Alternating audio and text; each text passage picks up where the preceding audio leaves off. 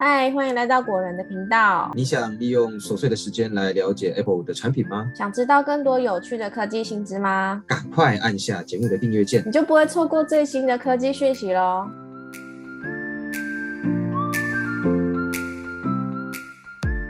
嗨，大家好，欢迎来到果仁聊科技，我是 Silver。嗨，大家好，我是 Robert。我们之前有跟大家介绍过，就是二零二三年台湾 BTS 的优惠懒人包，就是只要购买 iPad 系列的商品呢，他们就会赠送一支 Apple Pencil Two。那讲到 Apple Pencil 呢，就不得不提到，其实国外呢有不少 Apple Pencil 假货在流窜，而因为做的跟官方的设计很像哦，所以有不少人呢就买到了假的 Apple Pencil。那在国外呢，就有一个 YouTube 频道叫做 Red Skull 来拍影片，教大家怎么分辨真假 Apple Pencil 的差别。那本集古人聊科技就要来跟大家聊聊影片中介绍的七个分辨方式。那在节目的最后呢，我们也帮大家整理了五则科技新闻，内容呢包括了 iPhone 十五的传闻以及 YouTube Premium 涨价的内容，大家记得听到最后哦。好的，那我们事不宜迟，赶快开始介绍。其实目前台湾市面上好像还没有太多假货，就是假的 Apple Pencil 在流窜。但就像刚刚提到的，其实国外现在已经有不少人买到跟官方商品很像的假货，就是我们说的高仿。那在影片当中呢，提到的第一种分辨方式是包装盒颜色的差异。真正的 Apple Pencil 第二代包装盒上面的白色会比假的包装盒颜色来得更亮一点。不过这部分呢，如果你没有把真盒跟假盒放在一起比较的话，其实是很难分辨出来的。那接下来呢，第二种分辨方方法就是包装盒的做工哦。假的包装盒外盒呢，在做工上可能用料比较没有那么厚实。只要里面的纸盒抽出来啊，外盒就会感觉软软的，很像塌陷的样子。但是真的 Apple Pencil 包装盒会很坚固。那再来是第三种分辨方式，就是 Apple Pencil 文字颜色的深度。真正的 Apple Pencil 它笔身上面所印的字体颜色呢，会比假的颜色来更显得深一些，就是说它字体会比较明显，不会像假的那样就是浅浅的，好像随时会被擦掉一样。而第四种方式呢，是直接检查 Apple Pencil 的设定。这个呢是一个比较有效可以分辨真假 Apple Pencil 的方法，就是把 Apple Pencil 呢直接连接到 iPad。那以 Apple Pencil 第二代来说，真正的 Apple Pencil 在和 iPad 配对之后，设定里面的 Apple Pencil 功能呢会有很多选项出现，那假的呢就不会有那么多选项出现了。再来呢是第五个分辨方法，检查 Apple Pencil 的电量通知。当你将真正的 Apple Pencil Two 呢连接到 iPad 的时候，会显示 Apple Pencil Two 的电量。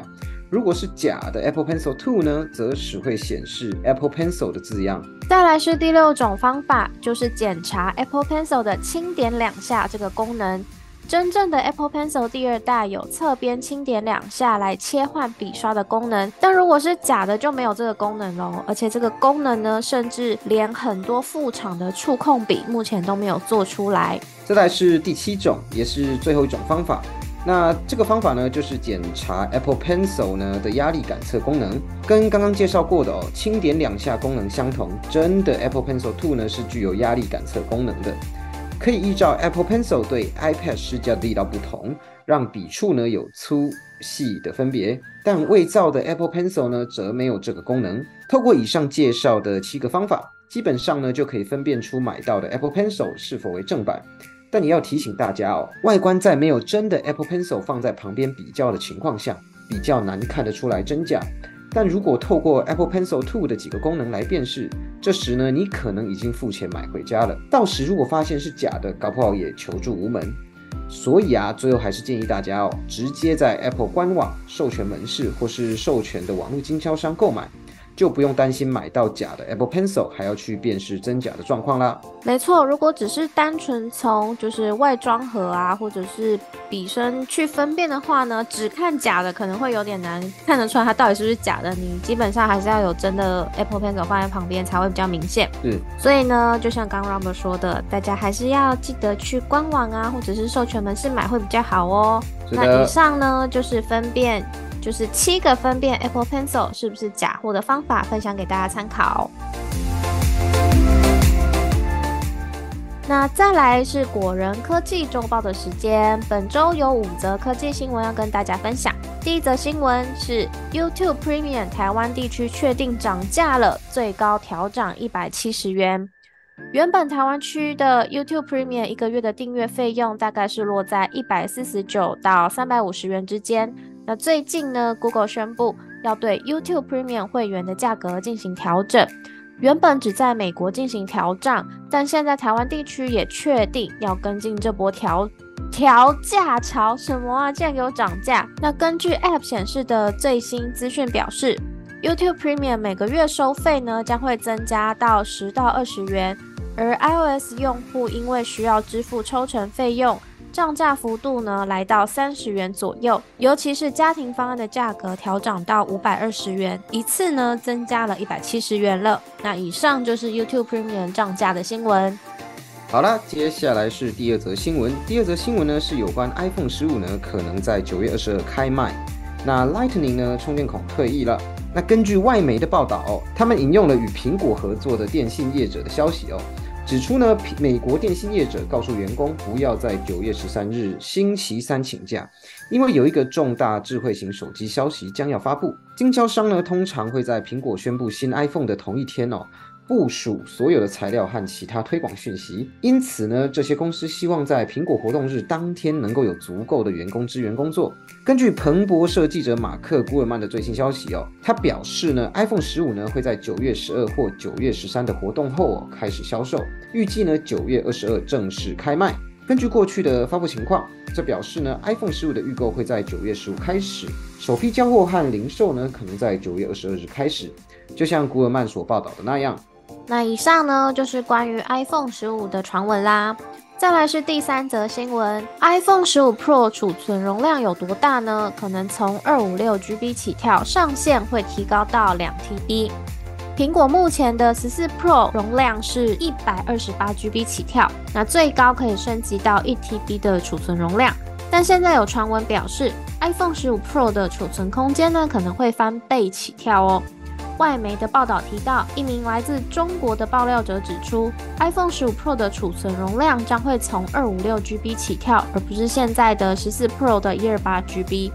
不过，外媒也提醒大家，在十四 Pro 推出之前呢，也曾经有过就是要推出二 TB 储存空间的传闻，但最后呢，也是没有实现的。所以，对于 iPhone 十五 Pro 会提高到二 TB 的传闻呢，大家或许也先不要太过期待。接下来呢是第四则新闻，Apple M 三晶片呢传闻十月推出，应用三纳米的工艺，持续加核心、冲规格。自从苹果 M 系列晶片家族完整后啊，也开始进入了定期更新的节奏。目前呢，M two 全系列已经发布完毕了，对应的 Mac 新品也开始上架贩售。而下一代 M 三晶片，传闻苹果呢也正在准备中。可能会在今年十月推出。消息来自爆料大神彭博社的马克·古尔曼，他表示呢，目前苹果呢正在测试 M3 系列晶片，包括了 M3、M3 Pro 与 M3 Max，全系列呢都将用上台积电最新的三纳米的工艺制成。而根据第三方 Mac 开发人员的测试记录中发现哦，最高阶的 M3 Max 晶片代号为 J514。如果测试研发顺利的话，配有 M3 晶片的商品呢，有望在十月推出，大家可以期待一下啦。是的，可以期待一下。再来是最后一则科技新闻：Threads 活跃用户大跌，Meta 打算推出新功能来拉回使用者。我们之前也有出一集节目，专门跟大家介绍就是 Threads 的使用方法，以及我们观察到的一些现象。那我们在这则新闻的开头，也再简单的跟大家介绍一下，就是 Meta 呢，在今年七月的时候推出风靡一时的社群平台 Threads，它成功吸引到了亿万用户，在推出短短五天内呢，使用者就破亿了。但是随着这波热潮迅速消退，日活跃用户也骤降了百分之八十二，这个数字是非常的可怕。而且 Threads 呢，还甚至被 Twitter 的 CEO 就是马斯克呛说无聊至极。